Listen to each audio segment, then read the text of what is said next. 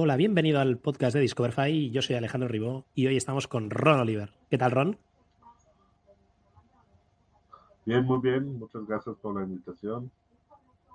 gracias a ti por, venir. Eh, Ron Oliver es, eh, tiene, tiene, un currículum súper extenso. Vamos a estar aquí cinco minutos explicando toda tu trayectoria. La gente puede ir a, LinkedIn y, echar un ojo también. Pero ahora mismo, Ron, eh, eres country manager en México y Colombia de Base Miami. Ahora nos explicarás qué es. CEO de Parquetech, director de innovación de IBC Online. También estás en, una empresa de ciberseguridad. Eh, eres mentor en Mass Challenge, que luego comentamos donde nos conocimos. Em, has sido director durante muchos años de Startup México, eh, CMO de Taimingo. bueno, un currículum súper extenso no sé si va, a dar de sí este podcast para comentarlo todo, pero, pero bueno, un placer tenerte aquí y, bueno, nos explicas, Ron, un poco más quién eres eh, y luego si quieres entramos un poco en detalle de, tus experiencias. Claro que sí, otra vez muchas gracias por la invitación. Creo que no vamos a tener tanto tiempo de hablar de todo mi background, pero eh, soy emprendedor, también soy eh, mentor, soy eh, conferencias, hago conferencias y ángel inversionistas. Hoy, como mencionaste, manejo a Parketech México, que es una aceleradora que tiene varios programas, pero los programas principales es Soft Landing e Innovation Tour para ayudar a empresas internacionales no solo a llegar al mercado como México, pero también llegar a otros mercados en Latinoamérica y en el mundo. Está eh, basada en Miami para ayudar a empresas latinas y habla España eh, a entrar eh, al mercado de Estados Unidos y de, del mundo en general. base en Miami es parte de Manatec, que es un grupo muy general que cumple entre la parte de fondos de inversión, eh, comercial, eh, alianzas, networking, etcétera.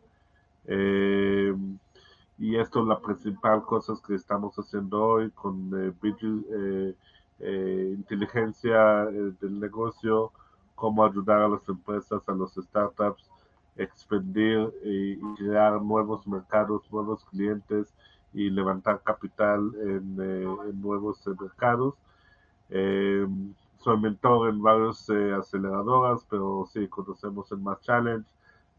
hoy en día ya tengo una nueva generación y estoy ayudando a otros emprendedores como ustedes, pero feliz, feliz siempre dar de mi experiencia, de mi conocimiento a los jóvenes y no solo a jóvenes, a todos los emprendedores que quieren conocer.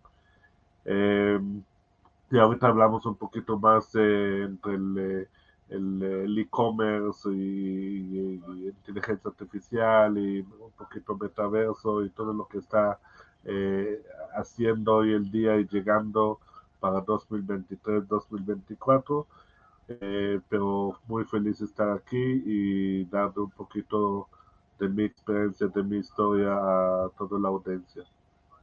Me encanta porque me lo pones en bandeja. ¿eh? El tema de hablar de e-commerce, de inteligencia artificial, em, metaverso, que, esto va, es, trending topic, ¿no? Todo el mundo habla, ¿no? Hoy, hoy, hoy leía ¿no? que, Nike ya ha facturado más de 270 millones de dólares vendiendo NFTs, ¿no? parece surrealista, ¿no? Y que no sé cómo el resto de empresas, si, lo están haciendo, están sacando revenue de ahí, pero el margin que tiene que haber ahí tiene que ser enorme, ¿no? Sí, es que Nike más que los productos que tienen eh, entre calzado y ropa y todas estas cosas realmente tienen una comunidad de muchos años que ya lo están siguiendo eh, y los últimos años lo que venden es esto, más colores y luces y, aire y pues y, diseño entre de los mismos zapatos o los mismos conceptos de, de ventas que tenían para todo el año saben, tienen un grupo muy inteligente de la parte de innovación que, que conozcan eh, con algunas tecnologías, como tú estás hablando de, de, inteligencia artificial y machine learning y hasta call center de hablar y obvio las redes sociales de hablar con sus clientes 24/7, entender no solo quieren y necesitan, porque estos, los zapatos, todo esto, es realmente qué tipo de valores pueden dar, porque yo, yo, no, yo, no soy fan de Nike, pero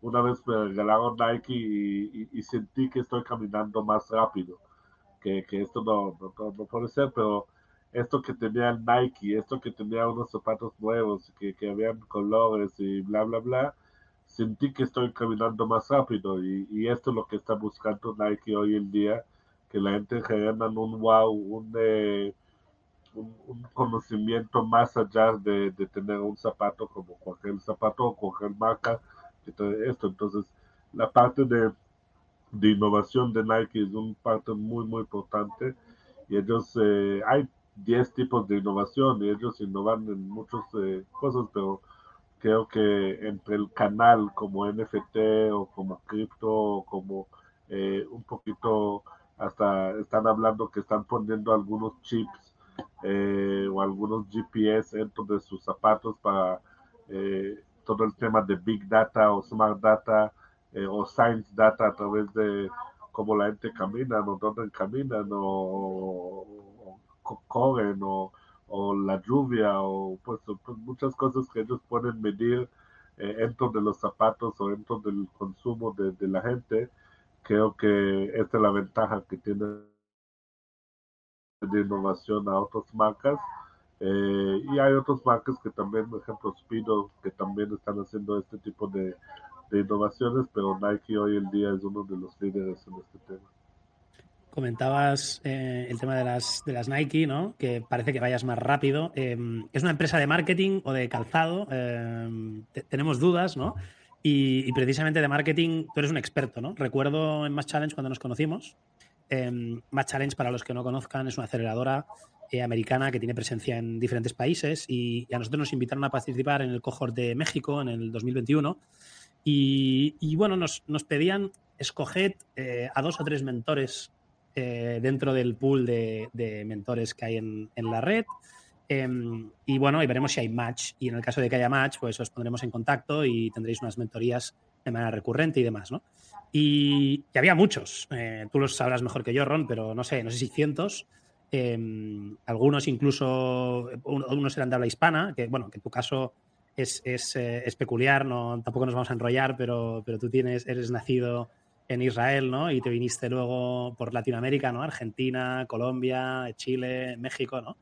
Eh, y llevas muchos años en México ahora, ¿no? Pero, pero bueno, en ese caso mmm, nos, nos, nos, atrajo mucho tu perfil por, por, haber estado tan conectado con el ecosistema emprendedor de manera internacional en tantos países eh, y, y, ser un experto en marketing, ¿no? Que pensábamos que era quizá la pata que nos faltaba más en Discoverify, ¿no? Decimos, oye, vender sabemos vender muy bien, eh, el producto tecnológico, pues bueno, podrá tener mejoras, pero, pero ahí estamos dándole duro. Y, y, en marketing, aunque yo me considero un early adopter, un marketer eh, que lo llevo dentro, ¿no? Eh, nunca me he dedicado, ¿no? Y, ya para rematar, y te dejo contestar un poco la pregunta de, tu experiencia en marketing, eh, un tío que me enteré luego más tarde, ¿no? Pero que, que él en Israel, ¿no? Uno de sus mentores fue Uri Levin, ¿no? Eh, decir, oye, pues yo eh, indirectamente, ¿no? Por el, la teoría esta de los, de los siete contactos, ¿no?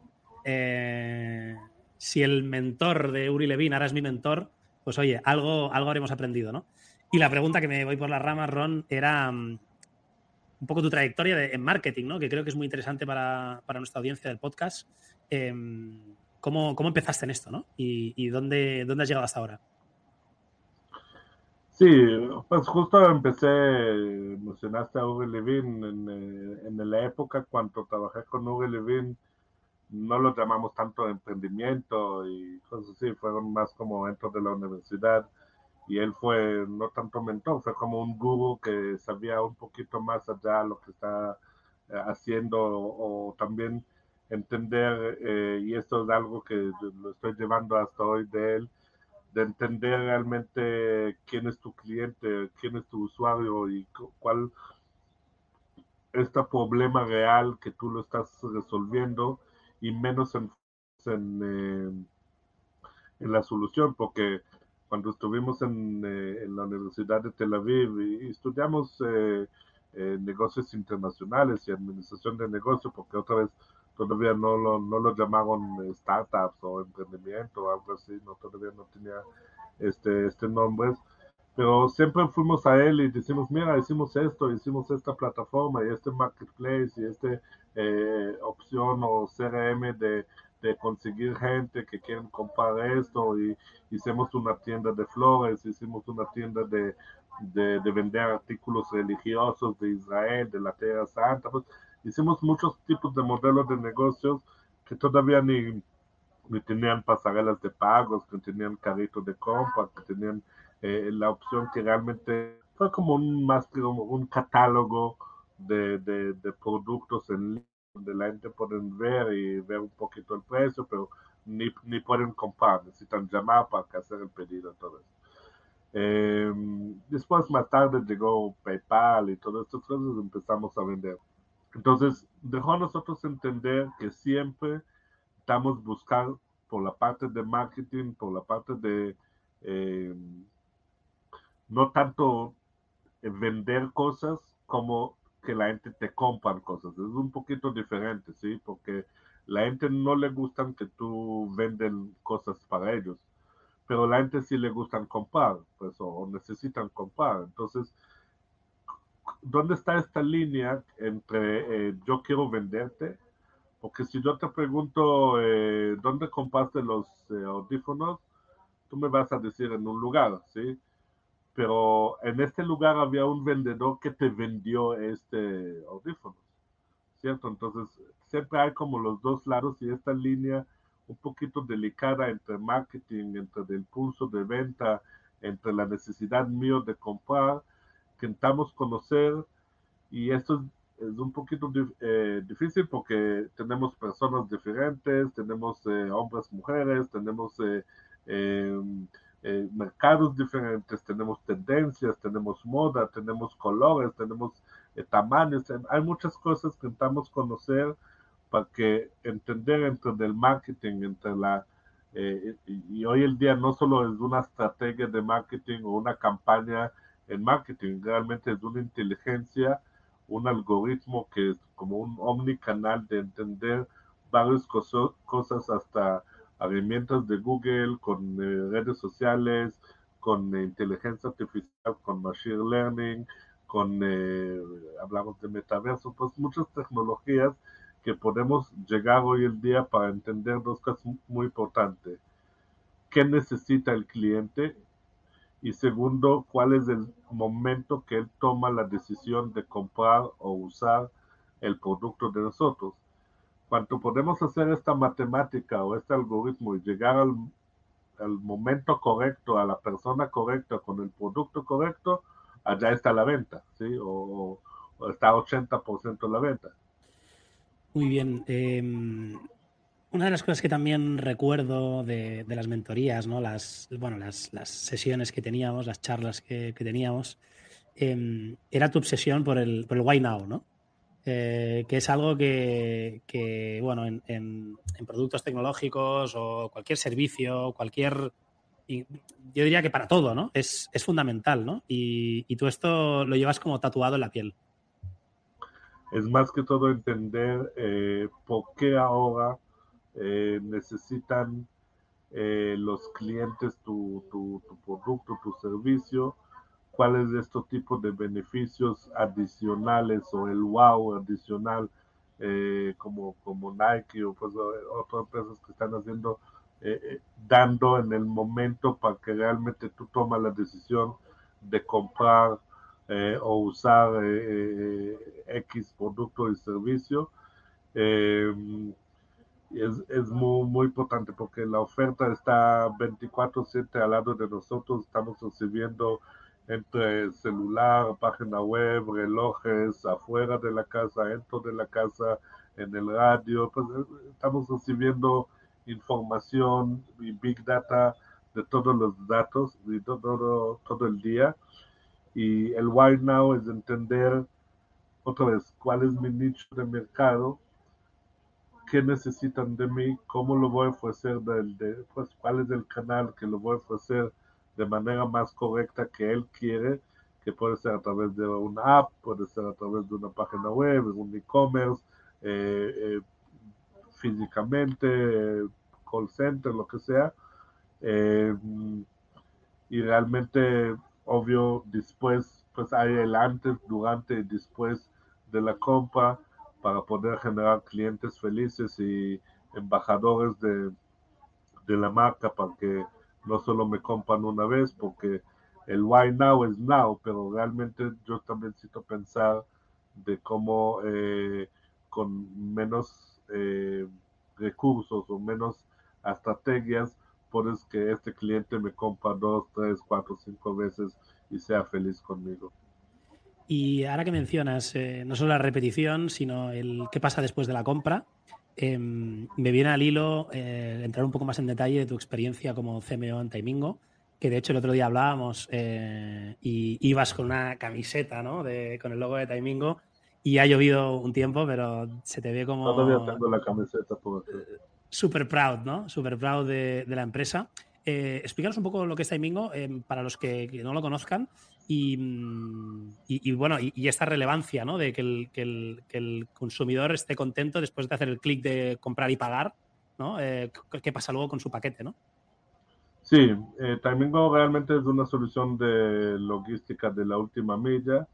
Eh, lo estamos haciendo a través de entregas de same day, pero tal vez a través de smart lockers y estaciones de Timingo donde la gente puede eh, entregar y también recibir, porque estamos eh, resolviendo también la parte de devoluciones de, de productos. Hay hoy el día muchos modelos en e-commerce que te mandan el producto sin pagar, solo pruébalo, mirarlo, si, si está bueno, cómpralo, si no, tú puedes devolverlo sin problema en, en algunos puntos, pero muchos vean como dolor de cabeza de, de devolver todo esto y empacarlo otra vez y, hasta veces pagar el envío y todo esto, entonces eh, no, no, no lo hacen. Entonces los puntos o las estaciones de Timingo 24/7 pueden venir, pueden eh, eh, llenar algún formulario digital muy rápido, dejar el producto allá y nosotros eh, lo volvemos al proveedor. Eh, entonces, realmente una solución que se cambió un poquito también con la pandemia porque eh, vimos que había mucho eh, problemas de los e-commerce y los, de, los delivery de entregar los paquetes porque la gente no está en su casa o no pueden recibir o no quieren recibir en su casa eh, querían recibirlos en otros puntos, eh, que los otros puntos fueron eh, el lugar donde trabajo, porque la mayor horas de mi, día estoy en donde trabajo, pero muchos de empresas grandes que tienen de 200 empleados para arriba ya no permitieron a los empleados a recibir eh, productos de e-commerce en, en, en, en, las oficinas porque también generó desde un desorden en la entrada del, del, edificio con muchos paquetes de todas las marcas, hasta el robo, hasta, o imagínate que, que te están llamando, no sé, DHL y te están diciendo, mira, estoy aquí abajo del edificio, dejar lo que estás haciendo en este momento, bajar el piso 13 a piso 1, firmar, recibir, subir otra vez de piso 1 es algo como 15 minutos, 20 minutos que puedes llevar a un empleado, pero ya que tienes 200 empleados en el edificio y, y los, el e-commerce se subió mucho, entonces ya, ya el edificio no, la empresa ya no trabaja, todo el día solo recibe y, sube y baja del ascensor para recibir paquetes. Entonces, eh, vimos esta necesidad que la gente que compra mucho en e-commerce eh, no tienen dónde y cómo recibir los paquetes, entonces armamos entre estaciones de Timingo donde tú puedes mandar los paquetes para esta dirección y después que salga de tu trabajo a tu casa o a tu gimnasio y puntos estratégicos que la gente puede otra vez pasar, poner el código QR, le abre la puerta, coja su paquete, cierra la puerta y se van. Una experiencia de seis segundos si tú tienes el paquete. y también entrega a mano de Sendai eh, cuando ya ponga no la dirección, ponga la ubicación. Y mm, decías ¿no? que han aumentado mucho las devoluciones, eh, en parte también por culpa del Buy Now Pay Later y después de la pandemia. Em, ¿En qué, ¿cómo lo ha notado eso Taimingo? Y, y, en, México, si nos puedes decir em, aproximadamente ¿no? en el sector, eh, en qué porcentajes de devolución nos estamos moviendo. Em, especialmente lo, digo porque cambia mucho por países, ¿no? Hablan de Alemania 50% de devoluciones, aquí en España depende también del vertical, ¿no? Pero estamos en torno al 25%. ¿Cómo, ¿Cómo está eso en México y cómo ha ido evolucionando? En México, sí, obvio, como salió, como subió mucho el e-commerce eh, y no solo la cantidad de gente que compran, también la gente que ya compran, compran mucho más veces. Eh, y creo que la pandemia, si digamos cosas buenas de la pandemia, educó mucho a la gente por la parte de e-commerce y compraron eh, más y más. pero como cualquier compra, tú hay veces pide unos zapatos rojos, eh, que miden 42, bla, bla, bla, y al final te llegaron a Sur que miden 41. Entonces, eh, este tipo de devolución eh, abrió por servicio y por las opciones para el cliente de devolver los productos y hacer que el offline y online sean un poquito más, porque si voy a una tienda de zapatos y no me gusta y lo dejo los zapatos allá, como no pasó nada, ¿cierto? pero si me llegan a mi casa y no me gustan los zapatos y quiero devolverlo, pero esto significa procesos largos, costos, tiempo, dolores de cabeza, eh, la gente hasta no lo dejan, lo dejan los zapatos allá y compran otros zapatos o, y salgan, pues la experiencia del usuario salga muy mal eh, por la compra y esto. y y, como otra vez, como había un boom de subida, había muchos errores también por la parte de los eh, mismos e-commerce y la parte de logística de esta caja fue para X, para J y, y al final esto. Entonces, en México, eh, lo que hicieron las empresas grandes o los retailers grandes es también abrir sus propios puntos de, entrega eh, donde no necesita mover en toda la tienda para volver a esto. Eh, llegas hasta donde está el estacionamiento o cerca donde está el estacionamiento, viene con tu coche, baja un segundo, eh, entrega el paquete y, te vas para que esta experiencia de devolver las cosas no sea tan dolorosa para la gente.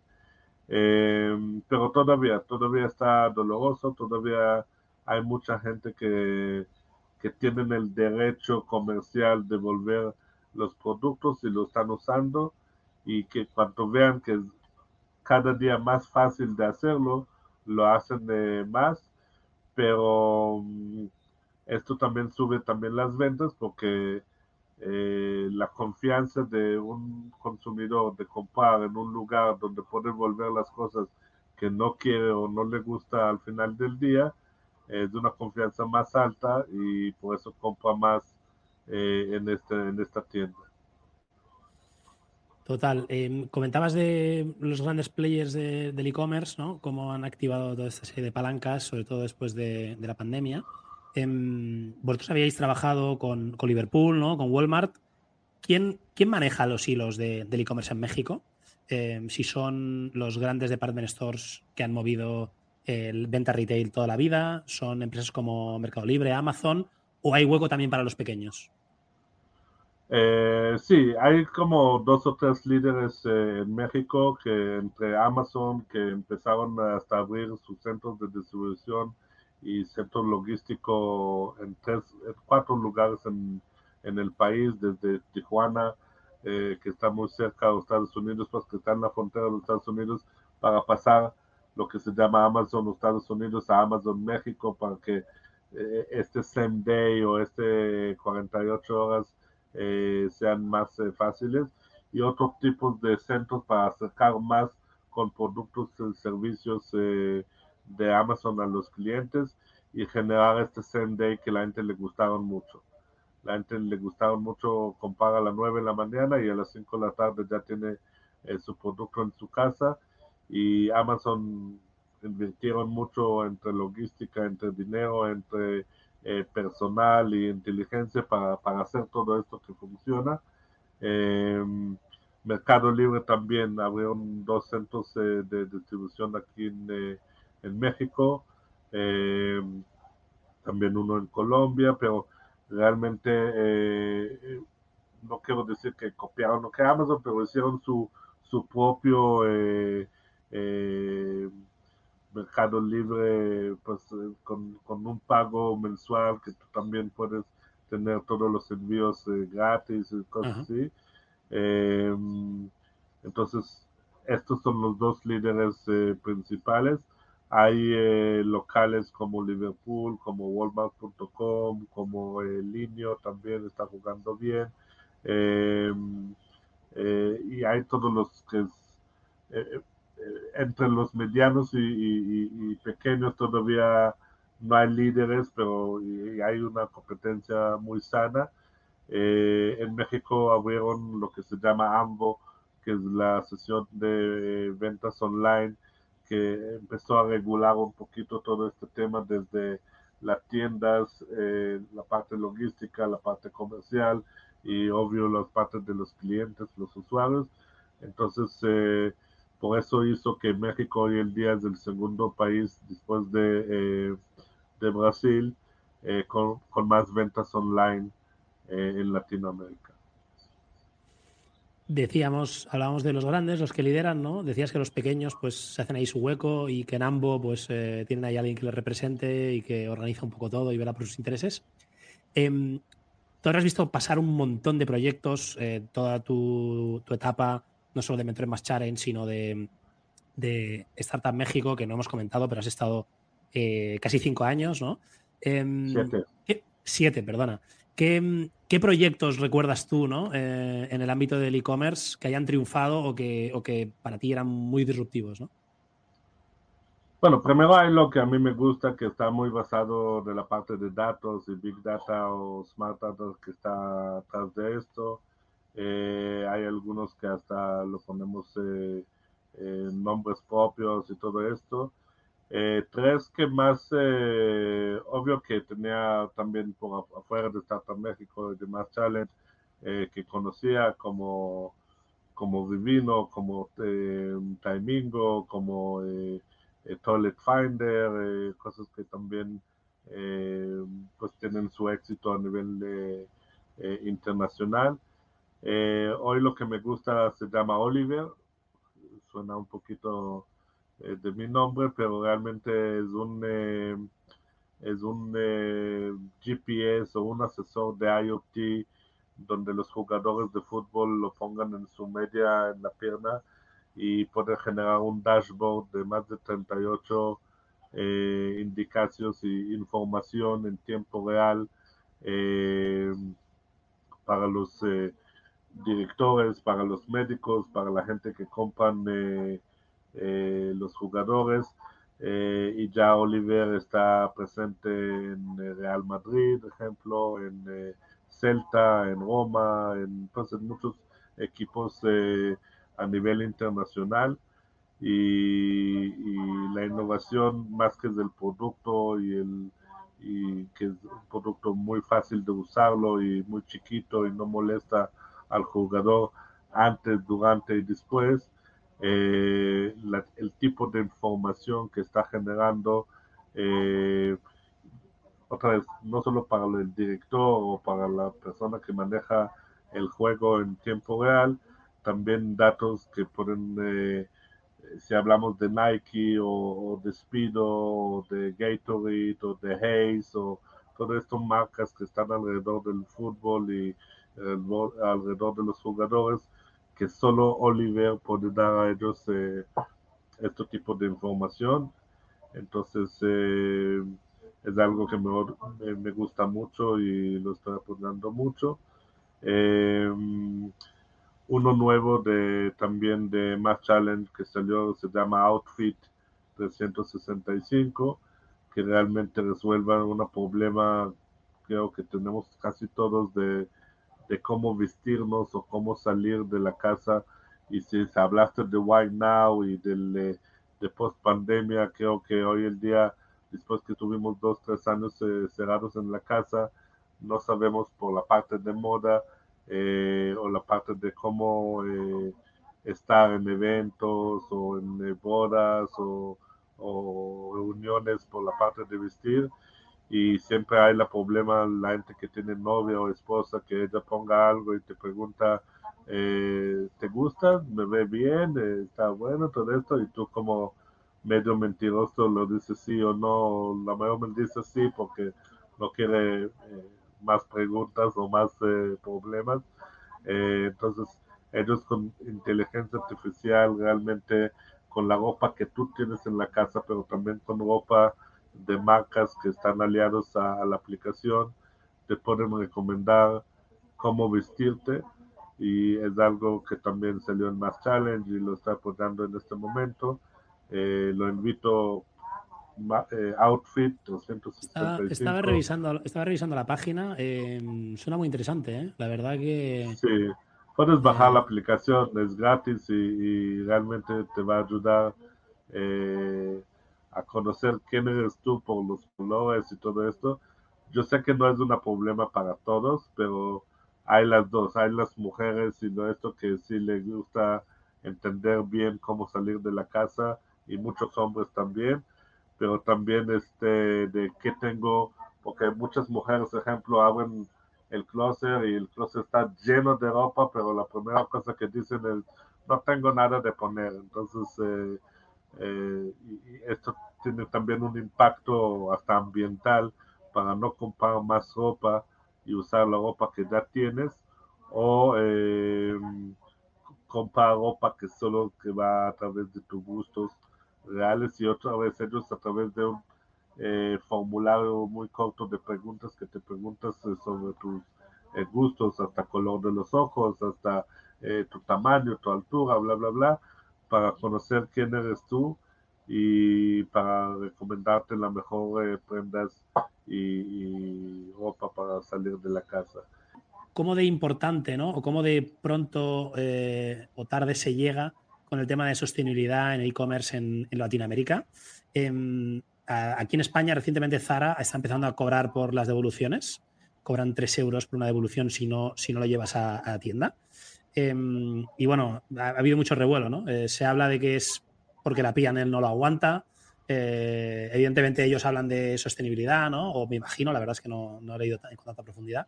¿Cómo, ¿Cómo, está ahí eso en, en, Latinoamérica, en México? ¿Se cobra por las devoluciones? ¿El usuario está acostumbrado a, que la compra y, la, y la, el envío y la devolución sean gratis? Y, y bueno, ¿cómo ves tú eso?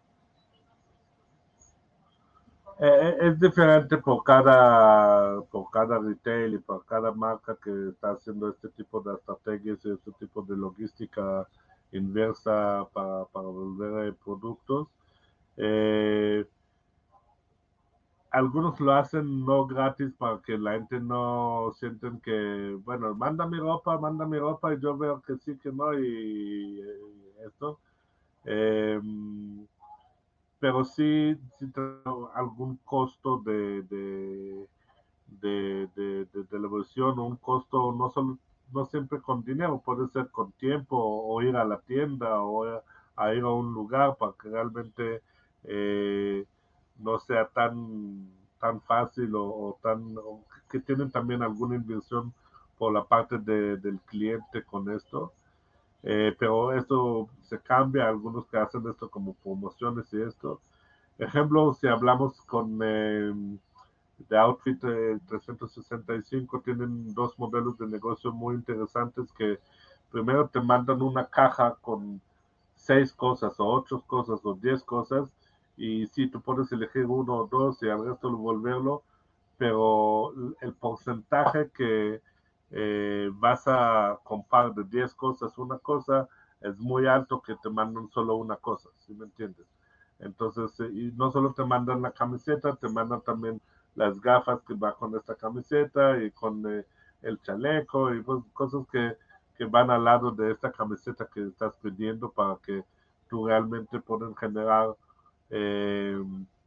un look o un más allá que la camiseta.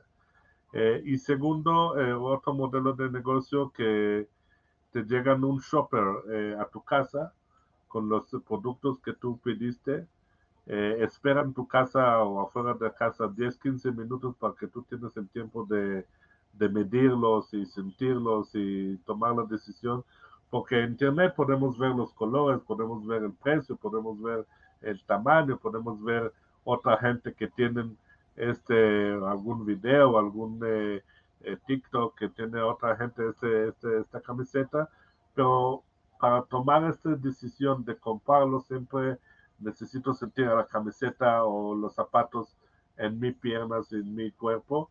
Entonces, de Outfit 365 tienes este modelo que tú puedes un shopper, una persona que llega a tu casa, te espera 10 minutos para que tú puedas medir y si no te gusta, eh, tú puedes volverlo las cosas. Mm, me suena, me suena la música. Eh, estuvo con nosotros en el podcast Daniel Gómez eh, y en su, en su etapa de, de responsable de e-commerce ahí en Inditex en Rusia.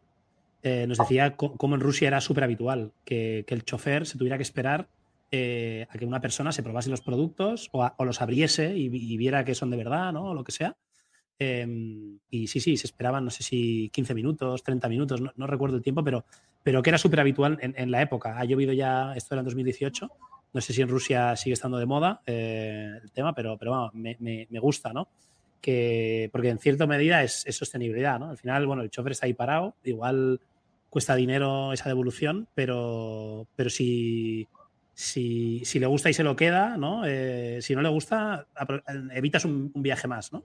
Y si le gusta y se lo queda, pues, pues oye, bienvenido, ¿no? Eh, eso seguro que también ayuda a aumentar la, conversión de los e-commerce. Em, no vamos a hablar mucho de conversión porque entiendo que las conversiones eh, están en un sitio o en otro diferentes y además últimamente pues no paran de caer, pero para terminar, Ron, has comentado al principio, ¿no? Hemos hablado de un poco de metaverso. Em, ¿Tú cómo lo ves esto? ¿Cómo, crees que está llegando de fuerte? Eh, Facebook, eh, bueno, Meta, ¿no? Se hacen llamar ahora, eh, está invirtiendo decenas de, billions.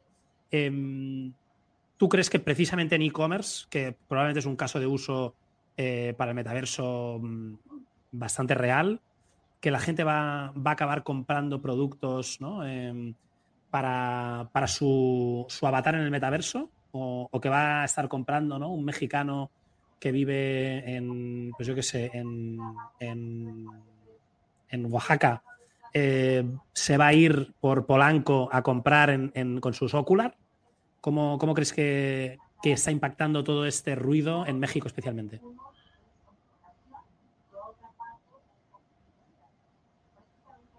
Mira, no sé por las ventas, porque todavía no empezaron y no están vendiendo y no podemos medir esto. Sí estoy seguro por la parte de experiencias, sí, pues la parte de realmente tener otro tipo de canal, otro tipo de, de, sí, de, UX, de experiencias a los clientes que no tienen hoy, que lo pueden llevar más allá de lo que están haciendo hoy para tomar la decisión eh, de comprar. Entonces, seguramente va a subir las ventas, pero no sé hasta cuándo o cuál va a ser el impacto que, todos están esperando. Eh, la diferencia va a ser en las experiencias de acercar otra vez este momento de offline y online, porque si yo quiero comprar una camiseta ya, no necesito ni metaverso ni, ni nada, lo voy por la tienda, lo mido, me gusta, lo compro y me voy, ¿sí? pero hoy en día, más que todo también por la post-pandemia y todo esto, la gente le gustan todo ya y rápido y de moda y de tenerlo primera mano y, y bla, bla, bla. Solo puedes ver las filas eh, cuando abren un nuevo producto de, de Apple o, o, un producto de no sé qué.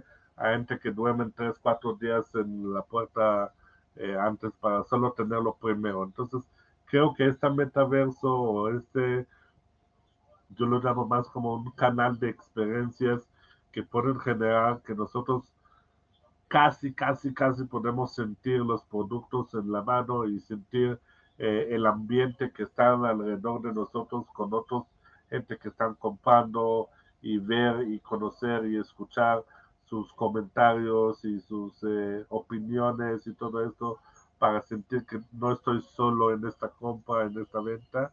Eh, y, va a ser muy, pues, se ve como muy, muy bien que tú mismo vas a tener tu propio avatar, tu propia personalidad, entonces también te genera que tú no eres otro número o otro usuario, otro cliente, tiene también dentro de este juego, entre este canal, una personalidad que, que opina, que, que, que, que habla, que, que, escucha, que vea, que eh, pues sentir e, este omnicanal que estoy hablando, desde redes sociales hasta videos, hasta eh, comentarios en el periódico, todo va a llegar en un lugar que para mí es el metaverso y en este mundo, en este mundo de experiencias, vamos a recibir todo el momento para eh, al final del día ayudar a nosotros a tomar la mejor decisión de compra. Eh, entonces, por números de compra no, no estoy seguro, eh, pero el número de experiencias que la gente van a sentir más seguros, más felices y más, más cerca a la, a venta, esto sí estoy seguro que va a apoyar mucho al mundo. Bueno, Oliver, gracias eh, por compartir con, con, toda la audiencia tu experiencia. Eh, Ron Oliver desde México, gran amigo y mentor de Discoverify. Eh, Ron, si la gente te quiere contactar, eh, yo sé que base Miami ¿no? y Parquetec México, eh, cada uno pues haciendo cosas un poco diferentes, pero ayudáis ¿no? a emprendedores, a empresas a, a desplegarse o en Estados Unidos, ¿no? o, en México, internacionales y demás. Eh, no sé si quieres tu minuto de oro eh, y si no, pues eh, nada, aquí acabamos. Sí, con mucho gusto, emprendedores, empresarios, startups que quieren abrir su mercado en México o en todo la TAM a través del programa de soft landing que tenemos en Parquetec, México, lo podemos ayudar. y también empresas que eh, quieren abrir directamente su mercado en los Estados Unidos o en el mundo. Eh, creo que hoy la puerta de Miami es la puerta más eh, correcta y rápida y ágil para todos los, no solo latinos, para todos los habla hispana que, que hay en el mundo. en Parketech, mi correo es oliver.parketech.org y en Miami, en base Miami es ron Eh, con estos dos correos me puedes comunicar o a través de LinkedIn, eh, Ron Oliver, eh, con mucho gusto en este canal siempre trato de contestar y, podemos conocer. Perfecto, Ron, pues eh, queda clarísimo. Si alguien está interesado, pues eh, Ron es un crack y, ya habéis visto que, que, domina, domina del mercado y del mundo de emprendimiento e-commerce, startups y, y, bueno, un, un israelí que, que, controla muy bien el, lo que se mueve en el cotarro, especialmente en la TAM. Ron, ha sido un placer. Eh, nos vemos pronto y gracias por participar en el podcast. Igualmente, un abrazo a toda la audiencia y a ti, Alejandro, por la invitación y para dar esta opción de compartir un poquito. Un abrazo, chao.